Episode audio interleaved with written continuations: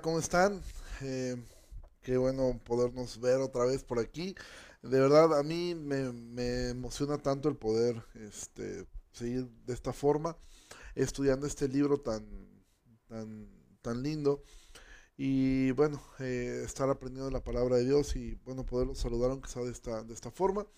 Em, esperando y creyendo que ha sido de mucha bendición el tiempo de, eh, de la, el domingo, la predicación, eh, los que son de otras iglesias, pues igual que haya sido mucha edificación el tiempo en tu propia iglesia y orando porque el Señor de, de fruto de eso. Entonces, bueno, vamos a comenzar orando, Señor.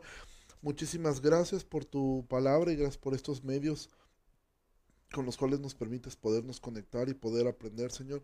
Yo te ruego que bendigas a mis hermanos que están del otro lado y, Señor, eh, ayúdanos a poder mirar tu palabra, apreciarla y a poder eh, encontrar sabiduría en ella. Señor, en el nombre de Jesús oramos y damos tantas gracias, Señor. Amén. Bueno, eh, vamos a continuar hoy con el, con el segundo capítulo de Santiago. Estaba yo mirando en el en el calendario y al ritmo que vamos, no creo que nos dé tiempo de acabar Santiago, eh, por lo menos no este mes, y evidentemente una vez regresando a la normalidad, eh, no, no, no, no creo hacer esas transmisiones. Este, creo que esto está funcionando muy bien ahora que no tenemos la oportunidad de vernos, pero obviamente lo, lo, ideal es, es que esto lo hiciéramos juntos, poder estar no sé, en un grupo pequeño o haciéndolo así. Entonces, quizá a partir de la próxima semana agreguemos un día más y lo hagamos lunes, martes, eh, pues prácticamente toda la semana para que nos dé, para que nos dé tiempo.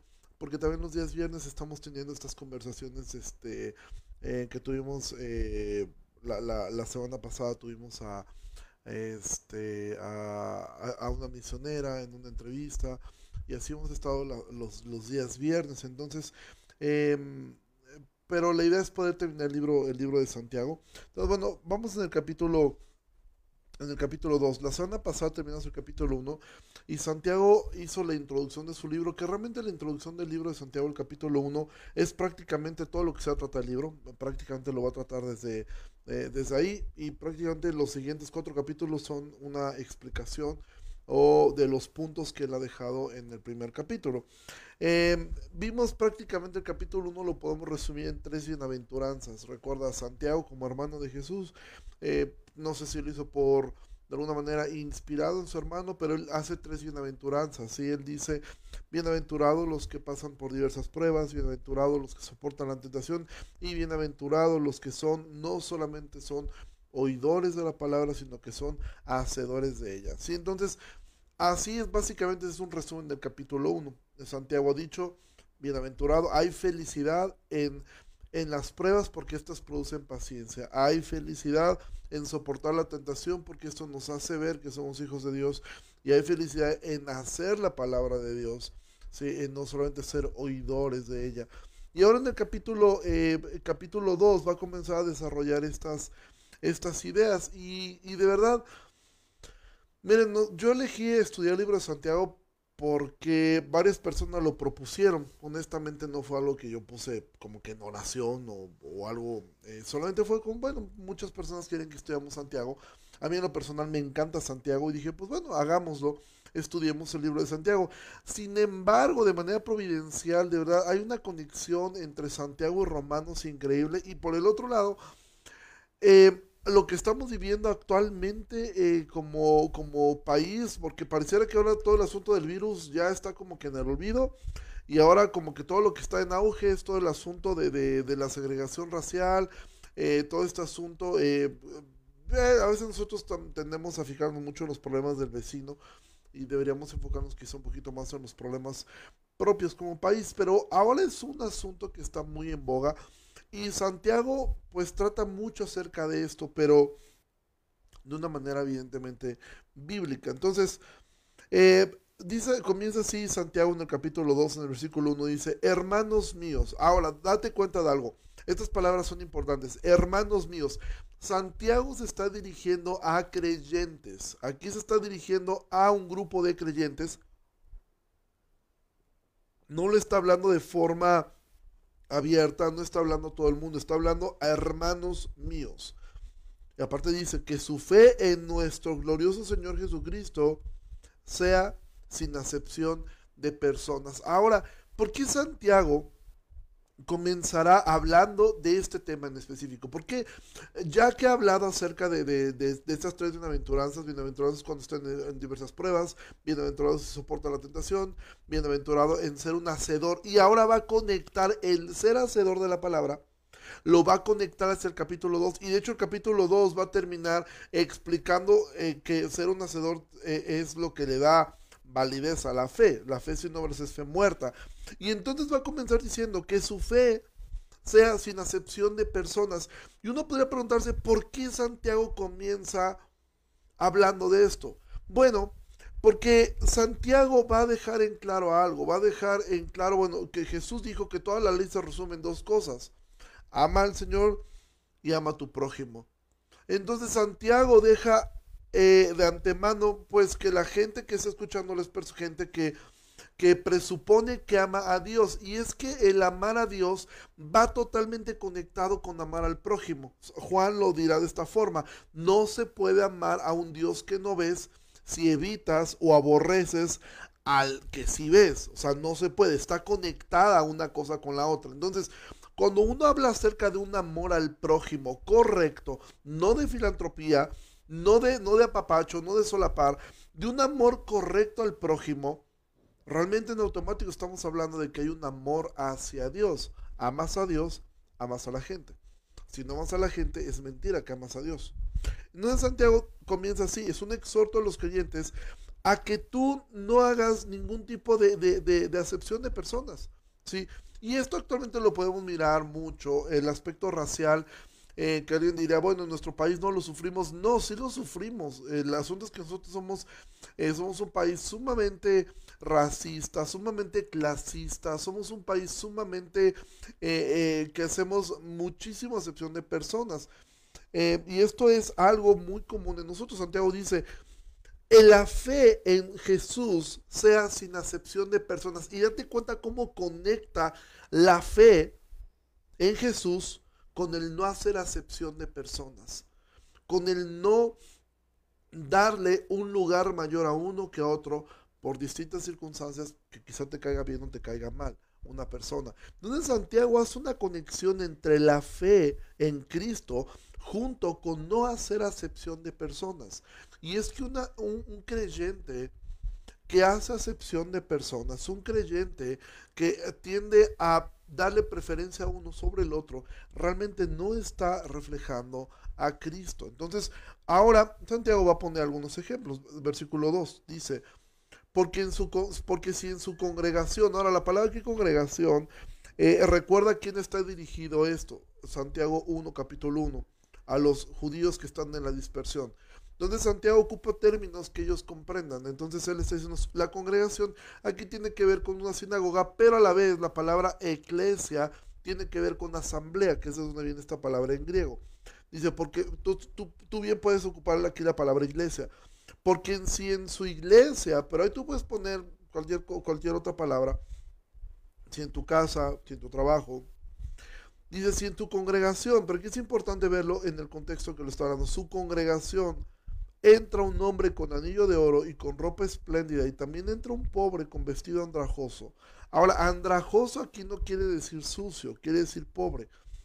Y miran con agrado al que trae ropa espléndida y le dicen, siéntate tú aquí en buen lugar, y dicen al pobre, estate tú allí en pie, o siéntate aquí abajo, aquí bajo mi estrado. No hacen distinciones entre ustedes mismos y vienen a ser jueces con malos pensamientos.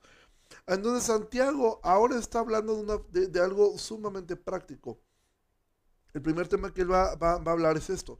No es posible que un creyente haga acepción de personas por un, por, un estrato social, porque uno es rico y uno es pobre. Mira, yo vengo de iglesias donde se acostumbraba mucho, eh, y no lo digo en forma de juicio, pero, pero es muy normal. Yo vengo de iglesias donde las primeras filas, o por lo menos la primera fila, se apartaba. Si se le ponía una como, eh, como una, una funda a la silla que decía ahí eh, reservado o liderazgo o pastorado o lo que tú quieras. Pero eran, esas sillas eran intocables. De hecho, yo recuerdo que de, adolescente alguna vez yo llegué tarde a la iglesia y me sentaron allí y bueno, de alguna forma era como que, wow, te estás sentando ahí en el lugar del Sanedrín, en el lugar de los, de los ungidos, de los, de los principales. Entonces, esto era algo muy común y, eso es algo que la Biblia dice que no hagamos, ¿sí? Eh, que no debiéramos hacer este tipo de distinciones simplemente porque uno es principal. Ya después cuando fui creciendo fue como, ¿y por qué los pastores pueden llegar tarde a la iglesia y tener eh, los primeros lugares? ¿O por qué eh, tales personas, eh, que esto ocurría mucho, llegaba una persona rica, una persona, algún empresario, alguna, y era como que, bueno, hay que darle testimonio a él, hay que sentarlo hasta adelante, hay que darle un mejor lugar. ¿Por qué razón? Simplemente porque tenía dinero y simplemente porque era una persona que evidentemente podía aportar algo a la iglesia y de automático muchas iglesias lo que hacen es darle un lugar preferencial y no solamente, eh, eh, um, eh, aquí podemos aplicarlo a un lugar físico. Muchas iglesias le dan un lugar de liderazgo a personas simplemente porque tienen dinero. ¿sí? Llega un rico que de repente pues empieza a ofrendar fuertemente a la iglesia, aunado a eso pues trae una buena actitud, probablemente el Señor lo convirtió, es nacido de nuevo, e inmediatamente es como que Él nos puede ayudar. Entonces es que como hay que motivarlo. Y a mí me tocó conocer personas que tenían cuatro meses de haber llegado a la iglesia, cinco meses de ser creyentes y eran encargados de grupos, ya eran encargados de... ¿Por qué? Porque dicen, bueno, ellos son empresarios, ellos deben conocer de qué se trata esto. Y comenzaba este asunto. Y, y Santiago dice, por el otro lado viene una persona pobre y dices, no, este que, que, de alguna manera pues que le eche más ganas. ¿Por qué razón? Porque nosotros tendemos a pensar, como nos compartía el pastor Salcedo, que una persona que tiene dinero es porque sabe más que el resto. Una persona que tiene dinero puede ser porque es muy disciplinado, porque es bueno en lo que hace y eso le ha producido dinero. Pero no significa que el tener dinero ahora se convierte en el sabio de la familia, y eso es muy común. Tú juntas a un grupo de hermanos ¿Y a cuál es el hermano que más, que más peso tiene su voz? Pues el que mejor le va económicamente. Se asume que porque le va bien económicamente, él debe saber de hijos, debe saber de, de, familia, debe saber de matrimonio, debe saber de todo, simplemente porque tiene dinero. Y nosotros tendemos a, tendemos a hacer muchas veces esto. Llega una persona rica, una persona eh, eh, eh, con influencia, un empresario, y, y muchas veces se tiende a hacer esto. Y a los pobres los dejas a un lado porque dices, este no puede aportar mucho. ¿Qué tanto ha de saber? Si supiera un poquito más no sería pobre. Y no es así. Ahora, ¿cómo nosotros recibimos, y, aquí sí me refiero mucho al aspecto de la iglesia, porque Santiago lo está hablando en ese contexto, ¿cómo tratamos o cómo recibimos, por ejemplo, a un alcohólico, ¿sí? a un indigente? ¿Cómo es que tratamos a esta gente en la iglesia? ¿Sí? Obviamente hay aspectos que uno debe tener prudencia. Si llega una persona alcoholizada, pues sí, evidentemente vas a buscar tenerlo en un lugar donde eh, si generalmente pues, no está en, un control al 100% de su, eh, de su em, razonamiento, probablemente quiere entrar y salir. Bueno, por eso sería una buena razón decir, bueno, lo sentamos quizá un poco atrás, eh, si está haciendo ruido, una, una manera de poderlo ayudar, ¿sí? Pero Fuera de eso, no habría una razón para decir, bueno, este evítamelo, o este échalo para, atrás, o este como que no le hagas mucho caso, eh, mira, él viene muy pobre. Eh, y esa es una situación que de verdad es el colmo que en la iglesia exista esto, y sí lo existe, ¿sí? Lo existe, lo hay. Llega una persona rica y parece que hay que tratarla distinto, hay que tratarla mejor, hay que darle un mejor lugar, hay que darle un mejor trato, ¿sí? Eh, de ahí que yo considero que la membresía es algo tan importante en una iglesia, porque en una membresía, pues, por lo menos en, muchas iglesias, entre ellos la nuestra, seas rico, seas pobre, eh, seas, vengas de la iglesia fulana de tal, seas quien seas, tú tendrás que hacer todo el proceso de membresía exactamente igual. Si eres rico o eres pobre, eso no cambia. Si ofrendas mucho, ofrendas poco, eso no cambia tú tendrás que ser miembro de la misma forma como lo, hemos sido todos en la iglesia. Entonces, esto es una forma eh, de que nosotros podemos evaluar, bueno, cómo tratamos y ser honestos, cómo tratamos a las personas que tienen dinero. ¿Qué trato les damos a las personas que tienen influencia o a las personas que son muy simpáticas o muy empáticas o, o que son muy agradables, ¿cómo las tratamos? Porque quizás no hagamos tanto una excepción de dinero, pero a veces decimos, es que este es bien buena onda y este, como que este sí lo trato bien y al otro como que me da flojera y, y, y trato de hacer una eh, eh, hacer diferencias entre unas personas y otras personas, simplemente por la forma en cómo se visten, por la forma en cómo hablan, eh, y hacemos este tipo de acepción de personas. Y entonces Santiago va a decir, versículo 5, hermanos míos amados, vuelve a decir, cristianos, hermanos míos amados, escuchen.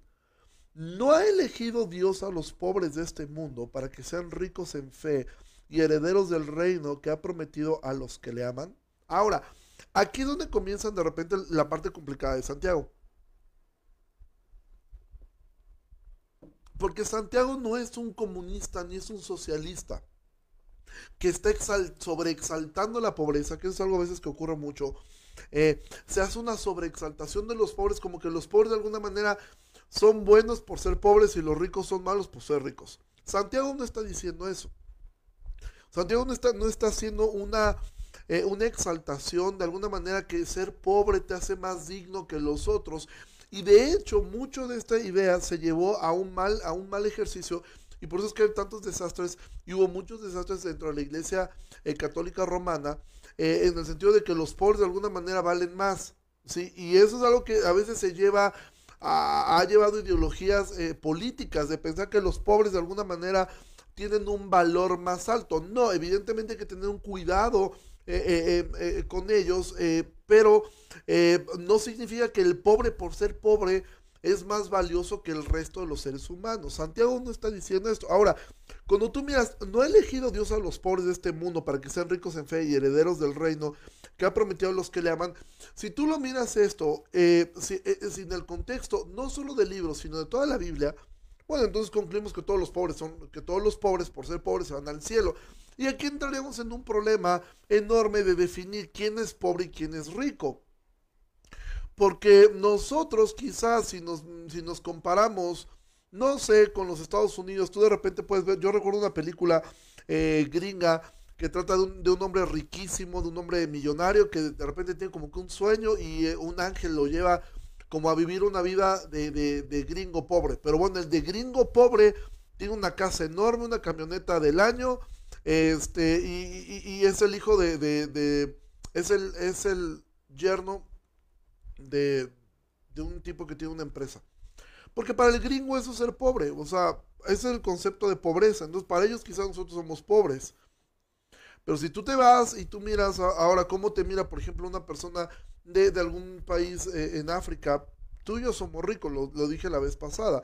El hecho de que tú puedas estar sentado en este momento con un smartphone, con internet en tu casa, te hace más rico que el resto de las personas. Entonces, no sabríamos ni quiénes son los pobres. Definir quién es pobre sería algo muy, muy relativo. Entonces, Santiago no está diciendo que los pobres se van a ir al cielo o que ellos son los que Dios ha elegido eh, eh, para salvación. Aquí lo que está haciendo, tú recordarás con qué comenzó Jesús las bienaventuranzas. Bienaventurados los pobres en espíritu, ¿sí? Porque de ellos es el reino de los cielos. Entonces, cuando Santiago está diciendo, no ha elegido Dios a los pobres de este mundo, está diciendo, Dios eligió ejemplificar la pobreza espiritual. Cuando una persona acepta y reconoce su bancarrota espiritual, reconoce que es un pobre y entonces eso fue lo que Dios ha elegido para que sean ricos en fe y herederos del reino que ha prometido los que le aman. ¿Sí? No está diciendo Santiago, el pobre por ser pobre, ya, ya Dios lo eligió y va a, va a irse al cielo. No, no es así. Recuerda, la Biblia no es socialista. Y esto es actualmente tan importante de ver porque hay una tendencia poco a poco en la iglesia y aún ahora en la iglesia reformada hacia una teología eh, eh, eh, que se conoce como teología de la liberación, que no es más que un marxismo cultural, donde de alguna manera hay una exaltación hacia las minorías, hacia los pobres. La Biblia, no, la Biblia nos llama a no hacer acepción de personas y eso incluye a los, a los, a los de las mayorías. Porque por un lado se puede hacer tanto hincapié en los pobres, en las minorías y olvidarte del resto. Y entonces lo único que hiciste fue voltear las cosas y seguir haciendo excepción de personas. Solo que ahora la excepción de personas es hacia el otro grupo, que en algún momento fue muy favorecido y ahora es completamente ignorado. Espero estar siendo claro con lo que estoy diciendo. ¿Sí? Entonces Santiago continúa, dice, pero ustedes han afrentado al pobre no los oprimen los ricos y no son ellos los mismos que los arrastran a los tribunales. No blasfeman ellos el buen nombre que fue invocado sobre, sobre ustedes. Ahora, vuelvo a lo mismo. Santiago no está haciendo aquí, los pobres son buenos, los ricos son malos. Que es el discurso de muchos, muchos políticos. Los ricos son malos porque son ricos y los pobres son buenos porque son pobres. Eso no es así. ¿Sí? Santiago no está diciendo, no está dividiendo los bandos entre grupos que tienen dinero, eh, entre, eh, entre fifis y chairos. No, no está dividiendo eh, la, a la comunidad en dos grupos. No está diciendo los ricos son malos porque son ricos y los pobres son buenos porque son, porque son, porque son pobres. No, no está haciendo eso. Él está diciendo Ahora, cuando él dice, no los oprimen los ricos y no son ellos los mismos que los arrasan a los tribunales, Santiago de alguna forma está haciendo esto. Recuerda el ejemplo que él ha puesto. Él ha dicho, si en la iglesia llega un rico y tú dices, no hombre, este rico, lo siento hasta adelante, llega un pobre y lo mandas hasta atrás. Santiago está hablando de esto. Él está diciendo, ese rico, no sabes a qué, cómo llegó a la iglesia, y él dice esto no los oprimen los ricos y no son ellos los mismos que los arrastran a los tribunales. ¿Por qué?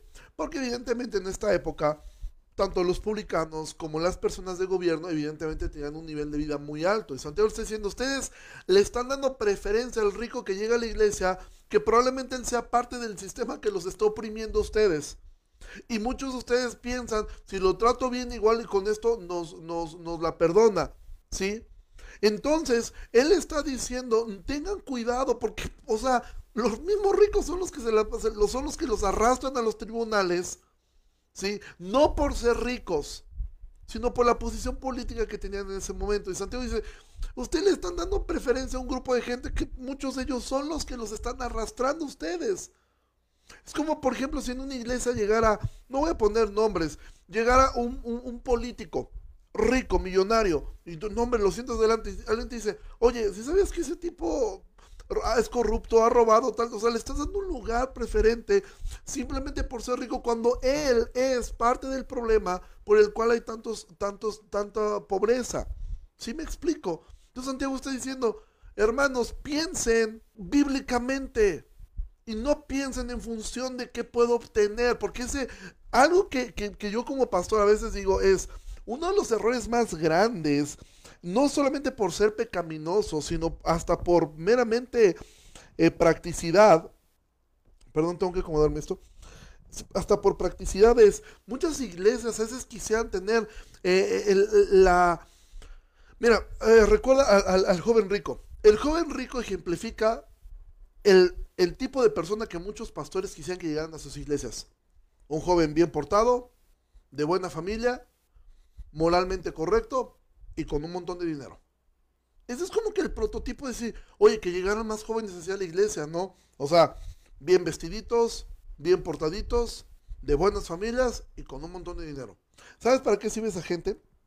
Si su corazón no es regenerado, para absolutamente nada. Y muchas iglesias, ¿por qué? Porque cuando Jesús le dijo, deja todo y sigue, me dijo, no, hombre, hasta aquí llegó la conversación. Yo, yo, yo no voy a dejar las cosas.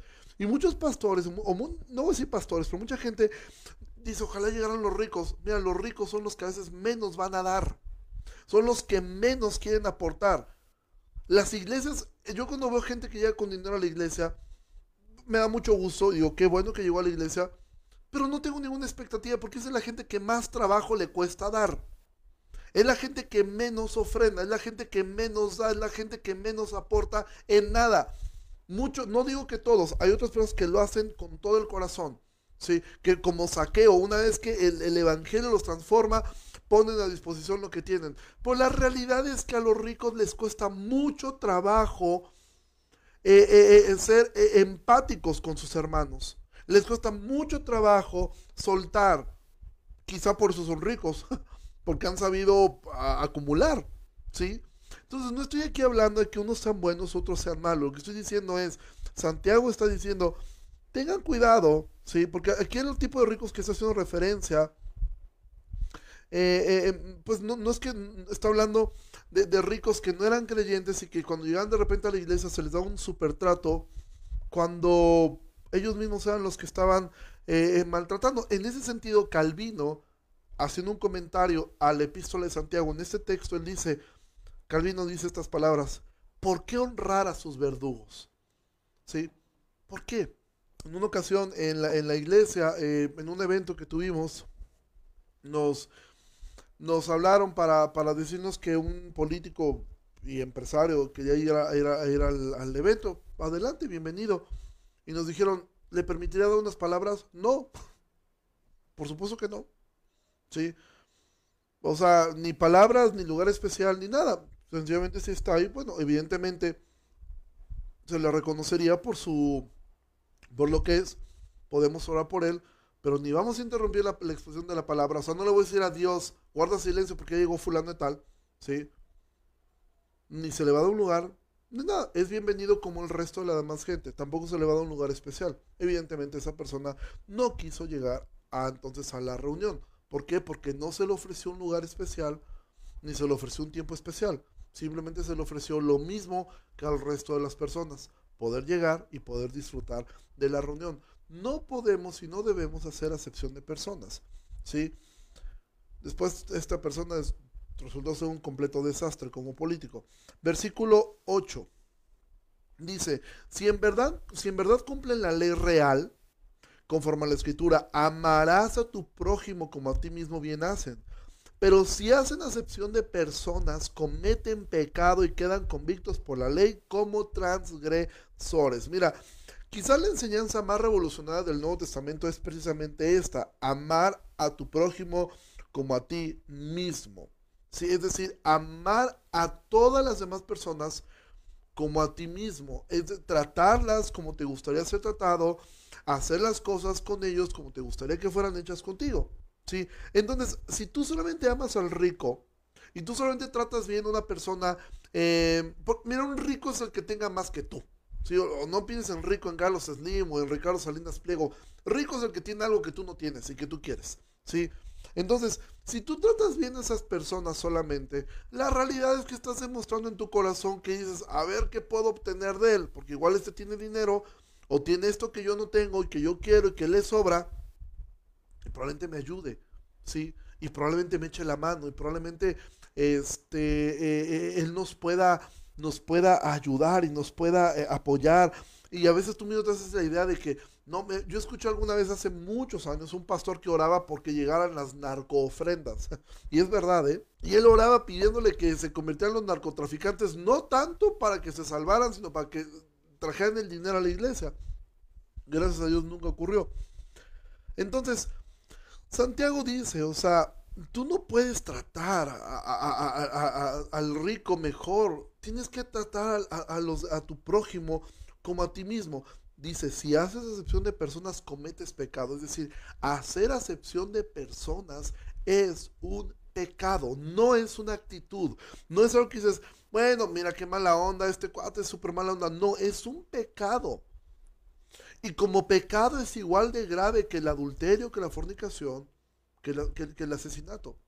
Es un pecado hacer acepción de personas. Es un pecado que en tu corazón tú le des preferencia a cierta persona porque tiene algo que tú necesitas. Probablemente en algunas iglesias no solo sea el dinero, sino que dices, oye, este llegó, es músico, este canta bonito, no, hombre, este lo, lo, rápido lo, lo promuevo para que esté aquí, porque este tiene habilidades que yo necesito. Y llegó otro joven que quizás no tenga esas mismas habilidades y entonces, no, no, tú espérate. Mira, una de las razones por las cuales eh, en la iglesia debería ser membresía, toda iglesia debe ser una, es por eso. Porque también es una forma de testificarle a, a, a las personas, nos interesas tú, no tu talento, no tu dinero, ¿sí? Porque voy a decir algo y a lo mejor los administradores me van a querer colgar por lo que voy a decir. Pero ciertamente quienes deberían ofrendar a la iglesia son los miembros. O sea, la membresía es la que debería de ofrendar, principalmente. ¿sí? Creo que si tú no eres miembro de una iglesia, pues, no sé, o no tienes el interés de ser miembro de una iglesia, pues si ofrendas o no ofrendas, realmente creo que harías bien en no hacerlo.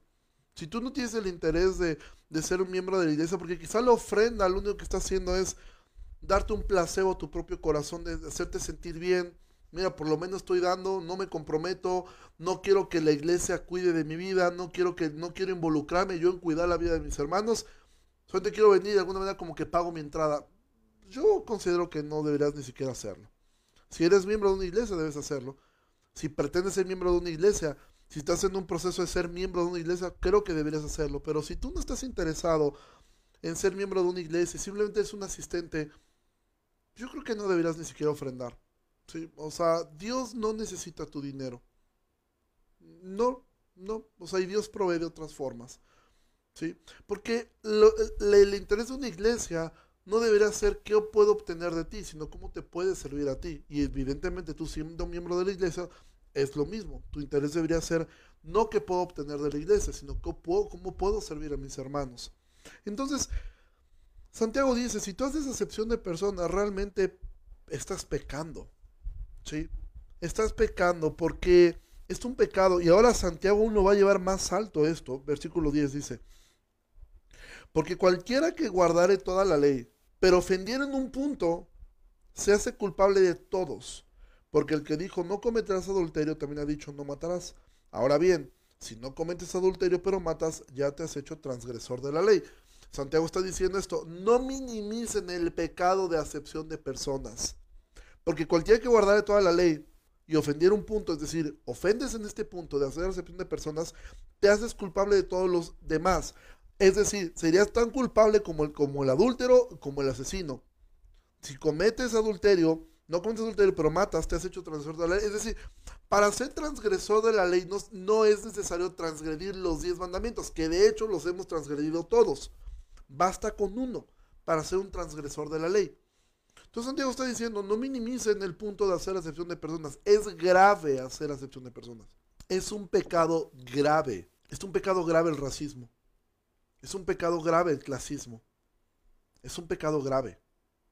Tan grave como el adulterio, tan grave como el asesinato. Es grave. Entonces, Santiago está diciendo esto tengan cuidado en no hacer, eh, tengan cuidado en hacer acepción de personas. Tengan cuidado en tratar de una forma especial al rico porque es rico. Tengan cuidado de menospreciar al pobre o al que no tiene muchos talentos o al que no tiene mucho que aportar a la iglesia. Y tengan cuidado. Es más, deberían de tener un cuidado especial por esas personas. ¿Sí? En el sentido de amarlas, en el sentido de, de cuidarles.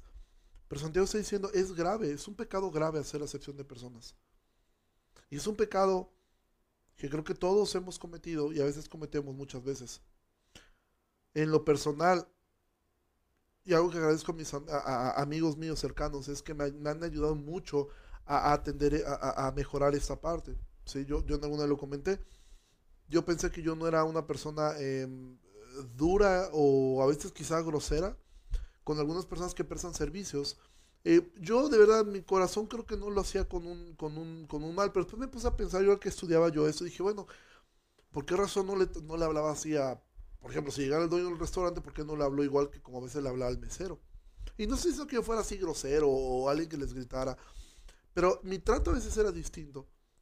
¿Por qué razón? Porque nosotros tendemos a hacer esto, porque nuestro corazón es tan perverso. ¿Sí? Que tendemos a hacer eso. Y eso es un pecado grave. Y más en la iglesia. Más que en la iglesia, en la iglesia si llega un pobre y tú lo tratas con menos atención, él pide eh, hablar contigo, pide consejero y te dices, no, este que se espere, ah, pero viene el rico, que hoy quiero hablar con el pastor, no, hombre, este de volada, de volada, no, o sea, es lo mismo, mira, nosotros en la iglesia tenemos una, una, una costumbre, una bonita costumbre, el día que tenemos la cena del Señor, la puerta se cierra a los 15 minutos. Eh, llegue quien llegue. Y seas quien seas, si tú no llegaste en los primeros, me parece que son 10 minutos, en los primeros 10 minutos cuando hay cena del Señor, tú no entras a la iglesia. Así se hace el pastor. Te lo digo por experiencia porque ya me tocó quedarme afuera una vez. Llegué tarde y me quedé afuera. Porque no podemos hacer acepción de personas. Y en la iglesia, Pablo dice, y aquí ya no hay mujer, ni hombre, ni rico, ni pobre, ni esclavo, ni libre. Aquí todos somos iguales en el Señor. Todos tenemos el mismo valor, tenemos distintas funciones, pero valemos exactamente lo mismo. Entonces, Santiago está diciendo, tengan cuidado de no pecar. Ahora aquí la parte teológica. Santiago no está diciendo que nosotros estamos bajo la ley, ¿sí? Porque podemos decir, ok, aquí dice cualquier guarda la ley, pero ofende un punto, eh, me vuelvo transgresor de la ley y entonces pierdo mi salvación. Santiago no está diciendo eso, Santiago no está diciendo que nosotros debemos... Eh, eh, que estamos bajo la ley. No es lo que está diciendo, porque si no, esto sería contradictorio a lo que Pablo ha dicho en Romanos. Este tipo de cosas fueron las que a Lutero le costaron trabajo comprender. Eh, y lo digo con mucho respeto, o sea, Lutero, pero a Lutero con la, con la poca luz que tenía, que poco a poco fue, cuando él vio estos textos, él dijo, no hombre, Santiago está haciendo una sobreexaltación de las obras. Y no es que lo está haciendo, pero es que Santiago está aterrizando de la forma más práctica el cristianismo y de la forma tal cual él vio cómo vivió Jesús su, su vida. ¿sí? Entonces, no está diciendo aquí que nuestro modelo es la ley. Cristo es nuestro modelo a seguir. Entonces, por ende, debemos esforzarnos en imitarlo en cómo trataba Jesús a los demás, en cómo Jesús trataba a, la gente, cómo Jesús trataba a, los, a los leprosos, a las prostitutas, etc.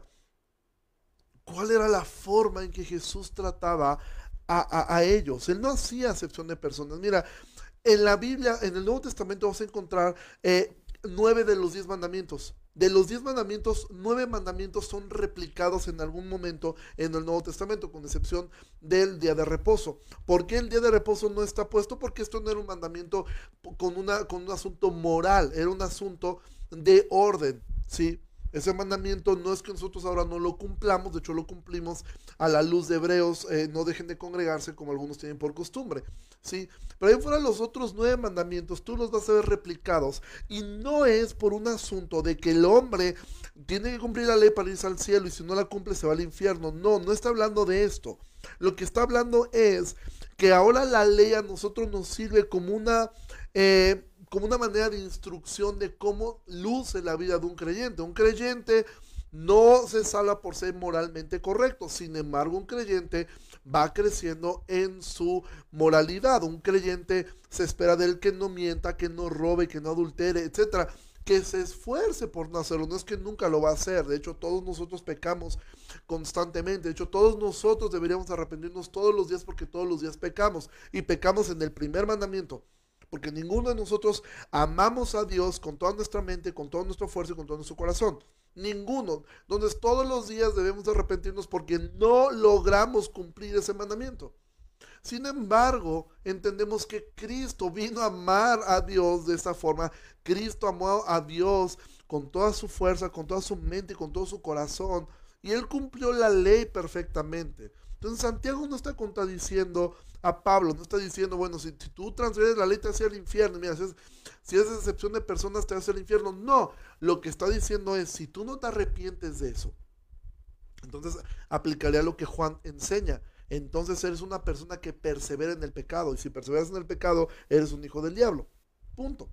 Es decir, una persona que no cambia un área de su vida y es una constante en la cual lo hace y dice, pues a mí me vale, yo ya, aprendí que no es acepción de personas, pero a mí no me importa, yo sigo tratando mal a los demás, sigo tratando mal a los meseros, sigo tratando mal a la gente de servicio, sigo tratando mal a mis empleados, sigo tratando mal a los pobres, sigo tratando y sigo beneficiando y tratando bien a los, a los, a los, a los que me cambien. Bueno, si tú perseveras en eso, pues entonces no es que ese pecado te, te, arrojó al infierno, sino que toda tu vida vive siendo una transgresión completamente a Dios. Y ah, de hecho lo voy a explicar así, Santiago en el versículo 12. Así hablen y así hagan. Y estas palabras deberían de subrayarlas con el color más llamativo en toda la que tengas ahí contigo. Santiago está diciendo, así hablen y así hagan. Y me encantan estas palabras. Lo que hables, hazlo. De hecho, con estas dos palabras está introduciendo lo, lo, lo siguiente que va a enseñar Santiago. Esto me encanta porque esto me recuerda a cómo comienza eh, eh, eh, Hechos. ¿sí? En el primer tratado, Teófilo, te hablé de las cosas que Jesús hacía y enseñaba. ¿sí? Jesús lo que hablaba lo vivía. Y eso es lo que nosotros tenemos que lograr. Eso es lo que nos ha dicho Santiago en el capítulo 1. Ser hacedores, no solamente oidores de la palabra. Y ahora al final del capítulo 2 nos va a decir, la fe sin obras es una fe muerta. Donde Santiago dice, así hablen y así hagan. Lo que hables, hazlo. Lo que estás aprendiendo de la palabra de Dios, hazlo. Si hoy está, mira, Santiago es un libro tan práctico porque esto es un libro que puedes aplicar hoy mismo. A lo mejor terminando de esto, no sé, algunos van a la tienda, van a ir a comprar algo, van a ir a hacer algo. No trates mal a los demás. No trates mal a la persona que te ofrece un servicio. No trates mal a los... No hagas excepción de personas y mucho menos entre tus hermanos en la fe. Mucho menos con ellos mucho menos con ellos tú deberías hacer una excepción porque uno es pobre, porque uno no tiene muchos talentos aparentes, porque el otro no tiene muchas habilidades, porque no deberíamos hacer eso, hermanos. No deberíamos hacer eso. Eso es algo terrible, es algo pecaminoso. Santiago dice, así hablen, así hagan, como los que han de ser juzgados por la ley de la libertad. Si Santiago está diciendo, no crean que lo que acabo de decir es, si cumplen la ley se van al cielo. No, nosotros ya nos regimos por otra ley, la ley de Cristo, la ley de la libertad. Fuimos libres de la ley, ¿sí? Pero vamos a ser juzgados, de todas formas. No para, no para juicio, no para vida o, condenación, ¿sí? Sino la Biblia dice que habrá eh, eh, en el tribunal de Cristo, el Señor nos, nos dará galardones. Dice que nuestras obras serán pasadas por fuego, ¿sí? Y entonces algunas obras se irán eh, pues, te darás cuenta que a lo mejor lo que dedicaste toda tu vida, pues para Dios no sirvió para nada, eh, pero otras obras eh, serán galardonadas. Entonces Santiago está diciendo esto, han, de, han de ser juzgados por la ley de la libertad, es decir, ejercemos una libertad, el Señor nos dio eh, la libertad de poder elegir ahora, nuestro libre albedrío fue fue restaurado sobre nosotros. Anteriormente, cuando estábamos muertos en delitos y pecados, no teníamos la opción de elegir lo bueno. Solamente podíamos elegir entre hacer lo malo o lo muy malo o lo perversamente malo. Ahora nosotros, como hijos de Dios, podemos elegir entre hacer lo bueno y hacer lo malo. Por eso es como, como Deuteronomio, Dios les dice al pueblo, Si haces esto, te irá bien, bien, pero si haces esto, te irá así. Y lo mismo ocurre con el creyente. Obedecer a Dios trae bendición, desobedecer a Dios trae disciplina, trae, eh, trae castigo, trae eh, muchas cosas. Entonces, Santiago está siendo muy, muy práctico en lo que él está hablando. Esto es algo que nosotros debemos aplicar hoy mismo. ¿Cómo tratas a los demás? ¿Cómo, cómo eres eh, intencional con la gente? Pero sobre todo, recuerda, Santiago ha dicho todo esto ah, comenzando así, hermanos míos. Está bien y debemos tratar bien a todos, sí, eso Pablo lo dice, que hagamos bien a todos, pero mayormente a la familia de la fe. Porque con eso termino. Si tú eres candil de la calle y oscuridad de tu iglesia, o sea, de tu casa, dices, yo trato bien a todos, pero en la iglesia trato mal a medio mundo, niegas la fe y eres peor que un incrédulo. Iglesias que se desgarran las vestiduras queriendo ayudar a, los pobres de África cuando en sus propias iglesias tienen miembros que están pasándola muy mal. Pues ese es ser candil de la calle y comienza por tu casa, comienza por tu iglesia, comienza por cuidar a los que tienes ahí. Comienza por interesarte por sus necesidades. Tú como creyente comienza a mirar esto. Si tú eres un hijo de Dios, tú tienes que entender algo. Dios te ha mandado a honrar a tus padres y eso es algo que tendrás que hacer toda la vida, toda la vida. Sean creyentes o sean incrédulos, tú tienes que honrarlos. Si ellos llegan a estar solos y enfermos, tú tendrás que cuidarlos y hacerte cargo de ellos, sean creyentes o sean incrédulos. Lo mismo aplica para tu cónyuge y lo mismo aplica eh, en, en otro grado hacia tus hijos mientras son pequeños. Fuera de ahí, Dios no te ha ordenado, no hay ninguna ordenanza sobre tus hermanos, sobre tus tíos, sobre tus primos, ¿sí? No sobre tus sobrinos. No existe ninguna ordenanza hacia ellos. Es decir, tú tienes que hacer bien a tus padres, a tu cónyuge, si lo tienes, y de ahí, antes de mirar por las necesidades de tus hermanos, de tus sobrinos, de tus tales, tú tienes que mirar mayormente por tu familia de la fe. Eso es lo que la Biblia enseña. Obviamente, gloria a Dios cuando, cuando, cuando tu familia de sangre es parte de la familia de la fe. Pero esa es el orden de Dios. Y eso es lo que Santiago, porque si no haríamos exactamente lo mismo, hacer acepción de personas. ¿Sí? Simplemente porque pues, este es mi hermano, es más cercano a mí, pero sí, ¿qué pasa con los demás? Entonces, Santiago es un libro muy, muy práctico. Santiago es un libro que nos lleva a entender y a mirar que la fe es una fe viva, que la fe es una fe práctica y que nosotros debemos mirar que amando al prójimo estamos amando, estamos mostrando el amor a Dios. Estamos mostrando nuestro amor a Dios y más y no mostrándoselo a él, porque él, él sabe si lo amas o no lo amas. Pero con eso puedes dar testimonio a tu propio corazón y puedes escuchar el testimonio del Espíritu dando testimonio a tu espíritu de que eres un hijo o una hija de Dios. Y así vamos a terminar hoy con esta segunda parte.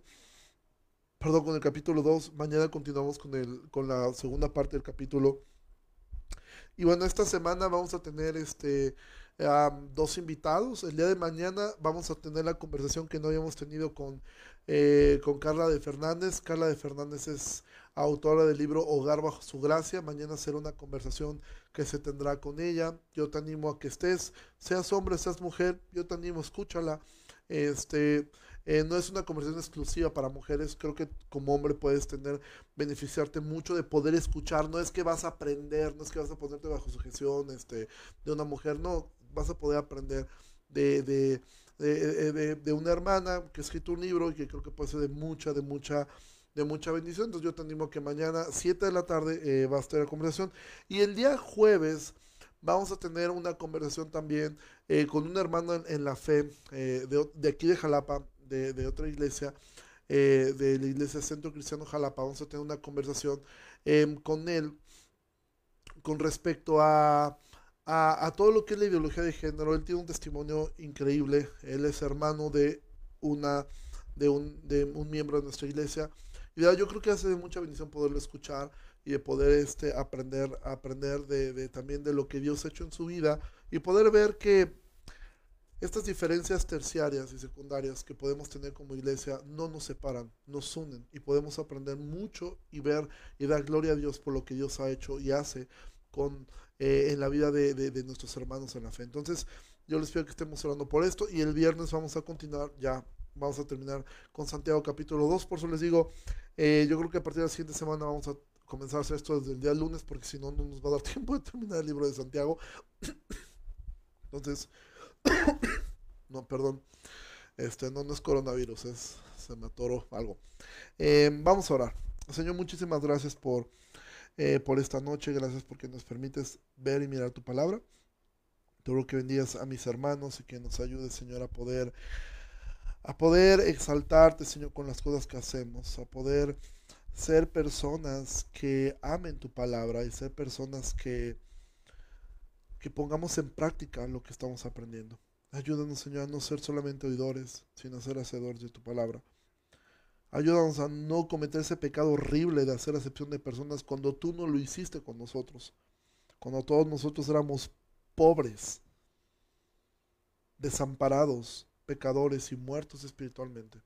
Y tú nos amaste y nos diste vida juntamente con Cristo.